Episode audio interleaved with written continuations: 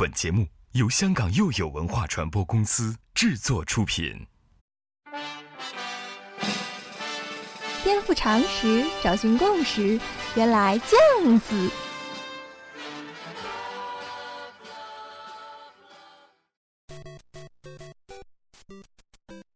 哎，颠覆常识，找寻共识，欢迎收听《练脑脱口秀》。原来这样子，网上流传着一篇文章啊，叫《关于文青的三十件事》啊。许光头给你说几条，看看有没有中招的啊。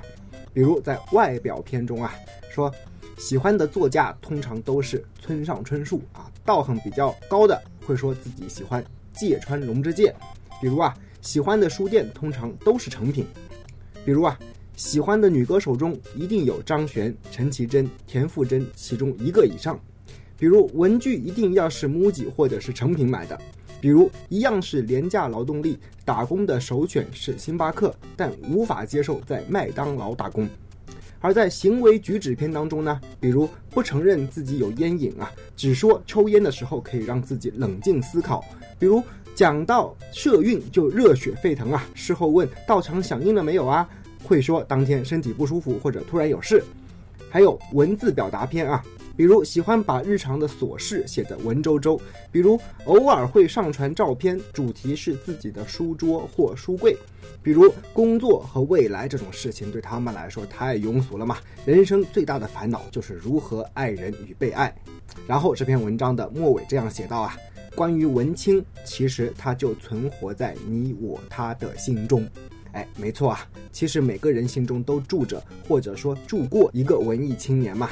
只不过随着一个人的岁数渐长，这个文青应该渐渐凋谢。那么，假如他不凋谢呢？这样的人往往会从一个普通青年，经由文艺青年进化到二逼青年呐。许光头今天就给你讲一个这样的故事啊。故事的主人公名叫赵佶，没错，就是北宋的宋徽宗，也就是那位大名鼎鼎的艺术家呀。宋徽宗在历史上给人留下的印象啊，最深刻的是两个啊。第一，他是一个大书画家，发明了那个瘦金体啊，真是美轮美奂啊。有人以为瘦金体，哎，细细的，看上去是一种很柔弱的字体，这是不懂书法嘛。实际上，瘦金体是一种非常遒劲有力的字体啊，力透纸背啊，非常不好练。第二，和宋徽宗有关的一个著名的历史事件，名叫靖康之变啊。岳飞写《满江红》，靖康耻犹未雪，臣子恨何时灭？靖康之变是什么事儿呢？就是北宋末年的时候啊，北方的女真族攻破了首都汴京，活捉了皇帝宋钦宗和太上皇宋徽宗。还掳走了大量的皇族后妃、公主、官吏啊，把十几万人全都绑架到了北方去，导致北宋灭亡。而宋徽宗喜欢写字和亡国这两件事情是有关系的。首先说啊，宋徽宗当皇帝是个误会啊，他的哥哥赵熙是宋哲宗啊，死的时候没有儿子啊，所以就只能传位给他的兄弟，而他的多数兄弟啊都死翘翘了。当时按照排位排下来。最大的是老九，但是老九是一个瞎子呀，不能当皇帝，于是就轮到了老十一啊，就是这位宋徽宗赵佶继位，所以他也算是被命运安排，他当了北宋的皇帝。后来民间就有传说啊，说赵佶是南唐后主李煜的转世啊，因为赵宋的创始人赵匡胤灭了南唐嘛，毒死了李煜，所以李煜转世投胎变成了他们老赵家的后人啊，也搞亡了北宋。当然这很无厘头啦，但是你看得出来，老百姓也觉得宋徽宗就是整天沉醉于风花雪月，导致北宋亡国的，和李煜一样一样的。宋徽宗继位的那一年啊，才十八岁，风华正茂啊，而且他做了整整二十五年的皇帝。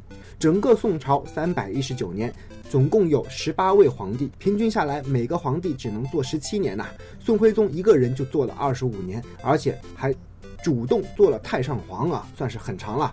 但凡是普通青年呐，你新官上任都总想有一番作为的吧？更何况是个皇帝呢？所以宋徽宗刚刚上任的时候，也是励精图治啊，广开言路，下了一道谕旨给各位大臣啊，说你们现在都给我禁言啊，说的对，朕就改正；说的不对呢，朕也不加罪于你们。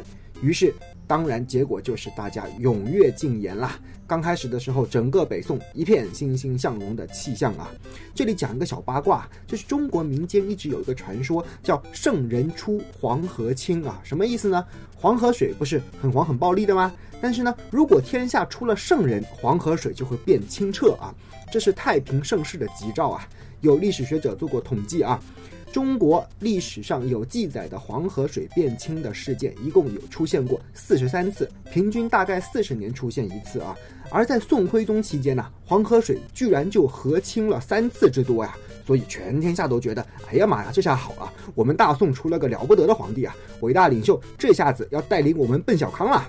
宋徽宗接手了这个宋朝啊，国力真的是很强盛啊。虽然每一年要向北方的契丹进贡，但是架不住北宋富得流油呀。当时的 GDP 占了全球的百分之八十之多啊，再送也送不完呐。而且你想啊，这么多的钱，金山银海啊，宋徽宗就算是可劲儿的造，也造不光了吧？那你还真的是天真了啊。那么怎么就会在一个宋徽宗一朝就把整个北宋？糟践到要亡国的境地了呢，这就得说到一个坏人啊，他的名字在中国历代的奸臣当中也是赫赫有名啊，叫做蔡京。我们都说宋朝有四大书法家啊，分别是苏黄米蔡啊，苏是苏轼，黄是黄庭坚，米是米芾，蔡呢？本来是蔡京的，但是因为呢他是个奸臣，于是就被除名了，改成了蔡襄啊。我们中国人也挺奇怪的吧？蔡京既然被除名了，那你就三大家不行吗？哎，不行，非得凑个四大家啊！我们简直就是一个有强迫症的民族嘛。话说宋徽宗还没有当皇帝的时候啊，那个时候还是端王啊，就已经留意到蔡京的书法了。我们不得不说，宋徽宗在艺术方面的眼光是很牛的啊。要是放在今天做艺术品投资，肯定是把好手。有一次大夏天呐，蔡京身边有两个侍从啊，负责给他扇扇子啊。蔡京看他们大汗淋漓，很辛苦啊，于是就顺手给他们提了两首杜甫的诗送给这两个侍从啊。结果第二天，两个侍从呢。一身的新衣服啊，精神焕发的来见蔡京。蔡京说：“哟，发财了。”俩侍从就跟他说：“对呀，您老人家昨天送给我们的那个书法呀，有人买去了，卖了两万钱呐。”很多年以后，蔡京才知道买他书法的这个人就是宋徽宗啊，当时的端王。君臣二人讲起这段往事，心中很是惺惺相惜啊，有一种好基友的快乐溢于言表啊。可是蔡京当了宰相之后啊，很快就看出宋徽宗骨子里的那股文青气质啊。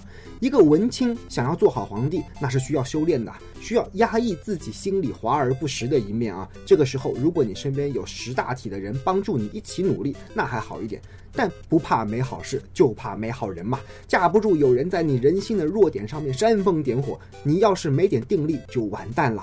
宋徽宗虽然想要做一个好皇帝，但是看见那些有才华的人呐，心中是压制不住的，想要全身心的扑上去啊。最有名的就是他和米芾之间的故事啊。实话实说，米芾的字确实写得好，他在徽宗朝做内府书画学博士啊。但你不要以为米芾是凭借字写得好，屌丝逆袭成功的啊，他妈是。宋神宗的奶妈哦，所以神宗当皇帝的时候啊，感念那一口奶啊，于是就提拔了米芾做官。米芾这个人有个外号啊，叫做米癫呐。他对书画怪石有一种近乎癫狂的痴迷啊。比如说，他看到一块怪石头，当场就给跪了，跟这块石头金兰结义啊，互称兄弟。他还有洁癖啊，每一次写字的时候舞文弄墨嘛，旁边都要放好几盆的清水啊，不断不断不断的洗脸。而且别人但凡要碰过的浴盆呐、穿过的衣服啊，他绝对碰都不碰。据说他为人处事也缺根筋呐，跟谁也合不来。所以啊，可想而知，当官也没有什么政绩。后来到宋徽宗做皇帝的时候，米芾的好日子就来了。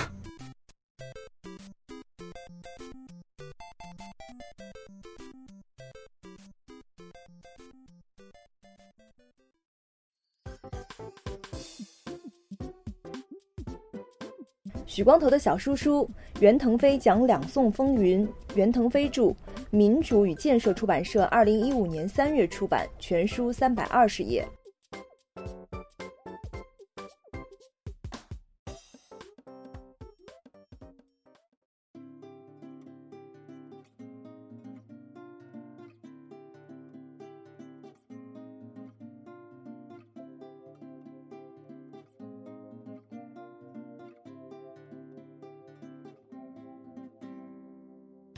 原来这样子，自去年七月开播啊，到今天已经快要一年了。在过去的一年里面，感谢大家对节目的支持，许光头心存感念，谢谢谢谢。下面呢，我来说说接下来一段时间的节目安排啊。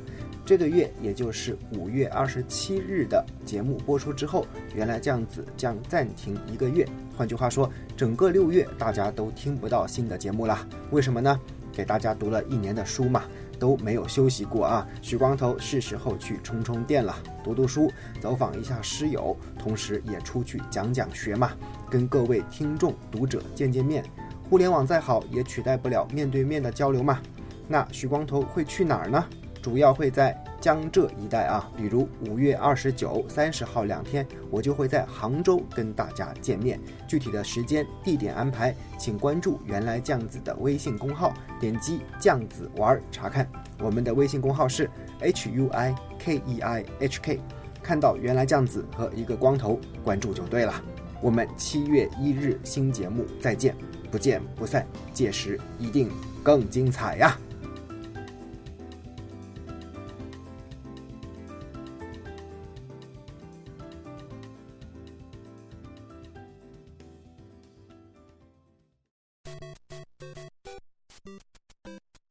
本来一个皇帝啊，有点个人喜好也无可厚非嘛，但是你要分得清轻重，对吧？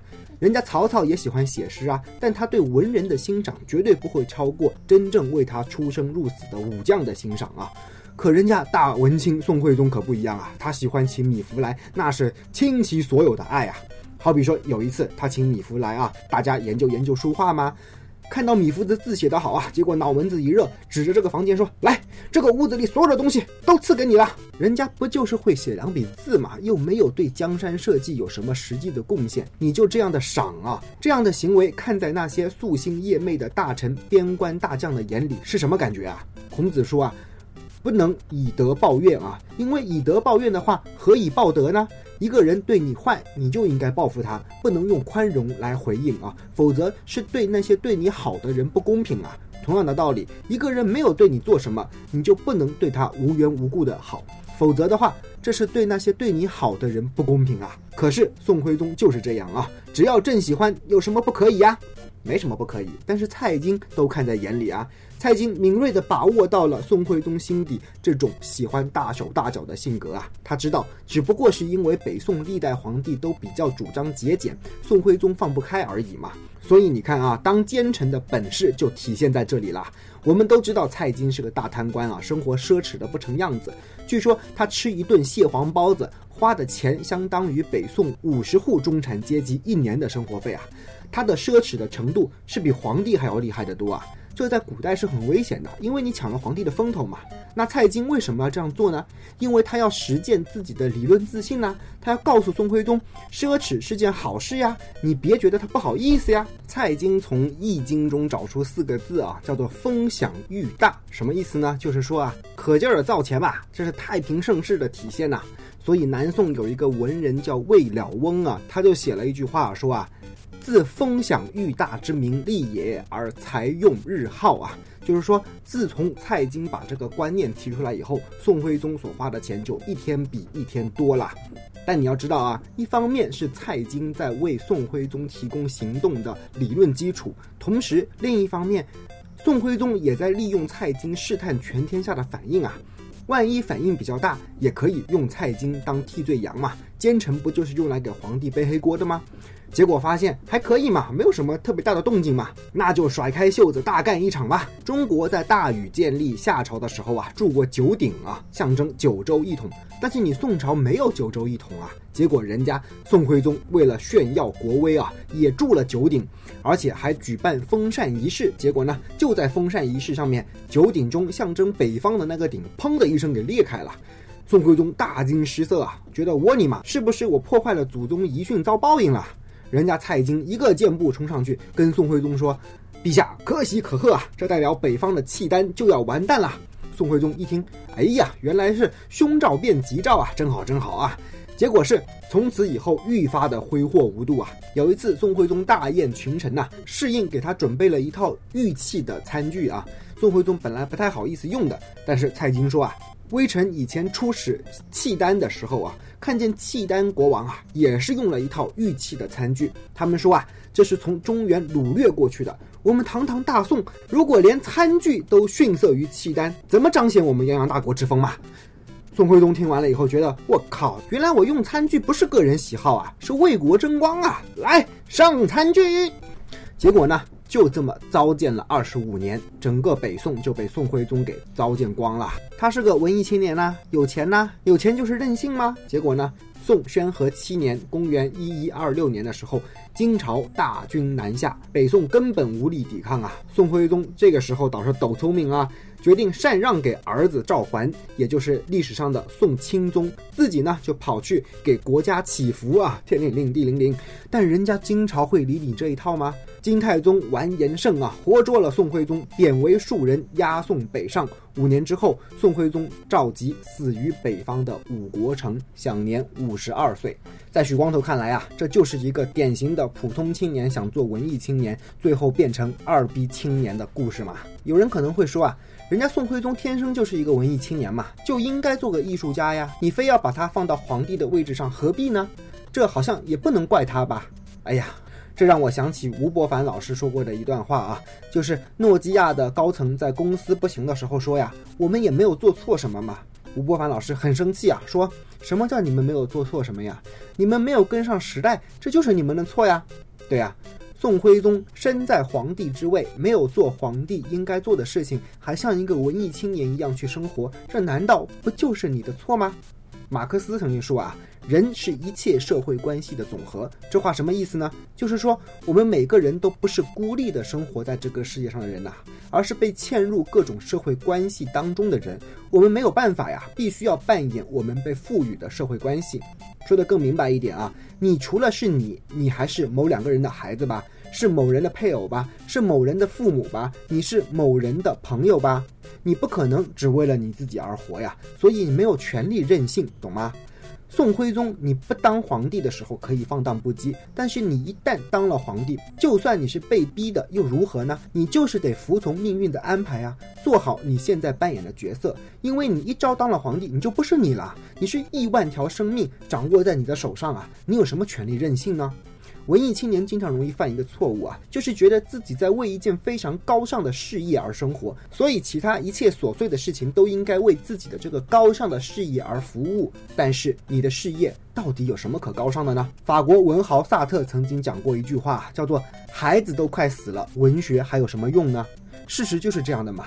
没有什么比能够活下去更加重要。如果你不会赚钱，只会花钱，那你注定从文艺青年变成二逼青年嘛。鲁迅在他著名的文章《挪拉出走后怎样》中就说呀：“钱，高尚的说法吧，就是经济是最要紧的了。自由故不是钱所能买到的，但能够为钱而卖掉。”没错啊，鲁迅先生果然不愧是大彻大悟之人啊！五四时期，人人高喊理想啊，只有少数智者告诉你，理想神马的都是浮云呐，实实在在的过好日子才是正道啊！今天被意淫成为文艺青年的人，好比说徐志摩吧，人家可是很会赚钱的，好不好？为了养活陆小曼，他到处讲课，不断的出书，否则也不至于出空难吗？文艺青年不要幻想他很穷，行吗？许光头见过不少以前是文艺青年呐，一旦人到中年就变得无比犬儒的人，觉得什么理想啊、青春呐都是扯淡，只有赚钱最重要，甚至对金钱产生一种病态的依赖。为什么会这样呢？还不是因为年轻的时候对理想过于天真了嘛？有一天发现理想无法实现了，就干脆破罐子破摔，完全走向了理想的对立面。我觉得呀，无论是过度的理想主义，或者是彻底的犬儒主义都是非常不健康的心理状态，或者说，无论是做文艺青年还是二逼青年，都是不健康的状态。我们真正应该追求的是做一个普通青年。我想起上海作家小宝说过的一句话呀：一个普通人能够获得的唯一幸福，其实就是平静啊。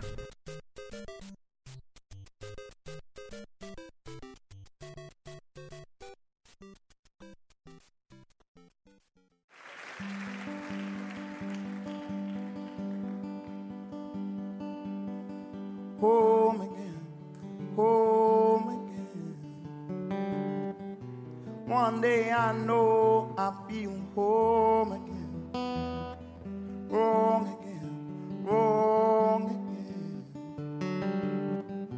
One day I know I feel strong again. I lift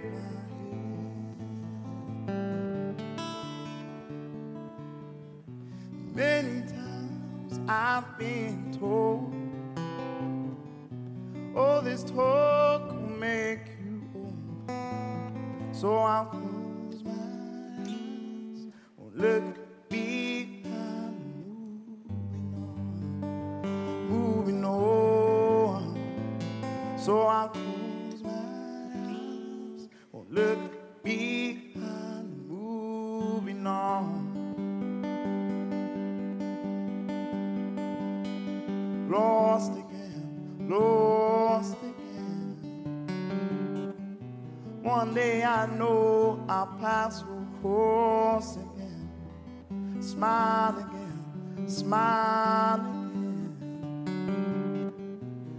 One day I hope to make you smile again, and I won't hide.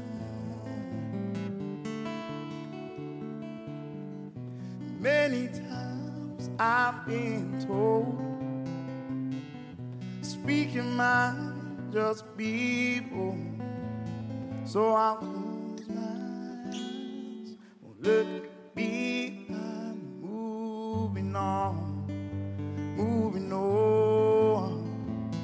So I'll close my eyes, and the tears will clear. Then I feel no fear. Then I feel no weight. My paths